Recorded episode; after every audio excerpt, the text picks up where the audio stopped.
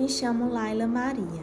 Sou estudante do oitavo período de medicina e hoje vou falar um pouco para vocês sobre a violência racial e de gênero.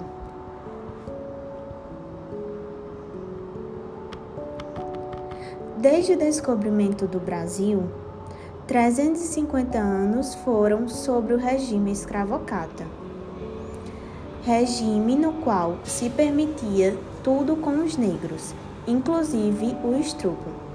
Aliás, esta era uma prática muito comum e talvez a maior das violências que se cometia neste país contra os escravizados. Além do trabalho escravo, os negros não tinham direitos diante de uma sociedade racista e violenta. E apesar da abolição ter sido um avanço, a população negra ainda sofre com esse preconceito racial. O racismo é um fenômeno ideológico que se manifesta de distintas formas e que preconiza a hierarquização dos grupos, atribuindo a algum deles valores e significados sociais negativos que servem de justificativa para o seu tratamento desigual. Concretamente, nossas sociedades foram estruturadas a partir da definição de lugares sociais para as mulheres e para a população negra que não passam pelos espaços de poder e cidadania plena.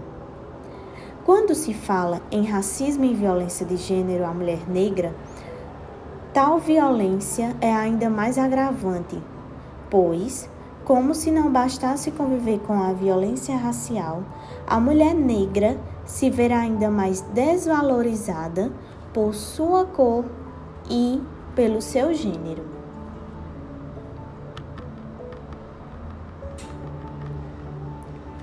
A violência doméstica e familiar contra mulheres é um fenômeno que não respeita a raça, etnia, credo, orientação sexual, identidade de gênero, classe social ou nível educacional.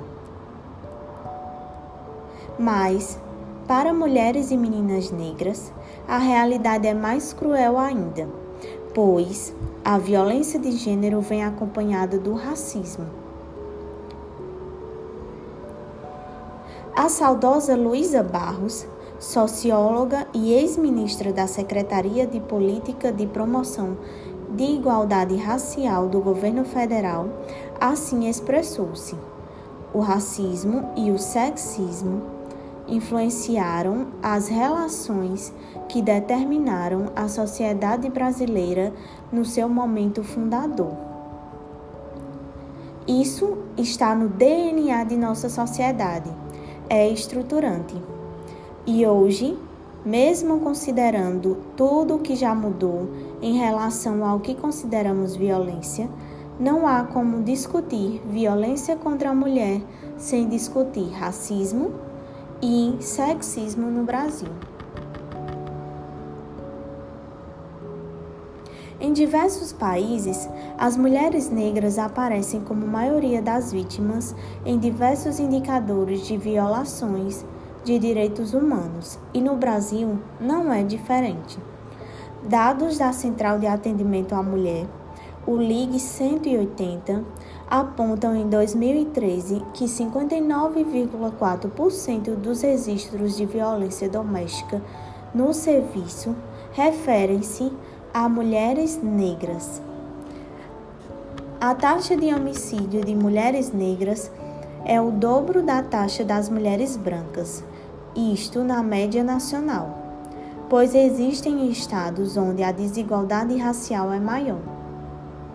Além da questão da mulher indígena, que muitas vezes é ignorada na elaboração desses índices, com justificativa no baixo volume das mortes desta população feminina. Quando calculamos a proporção destas mortes para mulheres indígenas, observamos que o índice vem aumentando, aproximando-se do das mulheres negras, demonstrando que ser vítima de homicídio tem relação com as desigualdades étnico-raciais. O racismo e o sexismo influenciaram as relações que determinaram a sociedade brasileira no seu momento fundador. Isso está no DNA da nossa sociedade e é estruturante. E hoje, mesmo considerando tudo que já mudou em relação ao que consideramos violência, não há como discutir violência contra as mulheres sem discutir racismo e sexismo no Brasil. A desconstrução de uma cultura machista, violenta e discriminatória que sempre foi alimentada e incentivada no Brasil só poderá ser eliminada com educação e por meio de políticas públicas, privadas e principalmente iniciativas que incorporem a igualdade de gênero em todos os ambientes.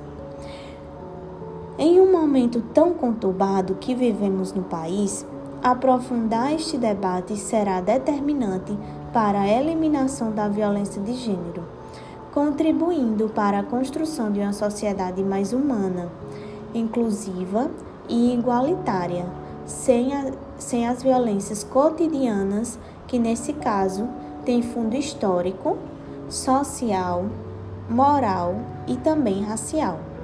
Então, finalizando esse podcast, quero deixar aqui uma frase para vocês do saudoso Nelson Mandela, que diz: Ninguém nasce odiando outra pessoa pela cor da sua pele, por sua origem ou ainda por sua religião.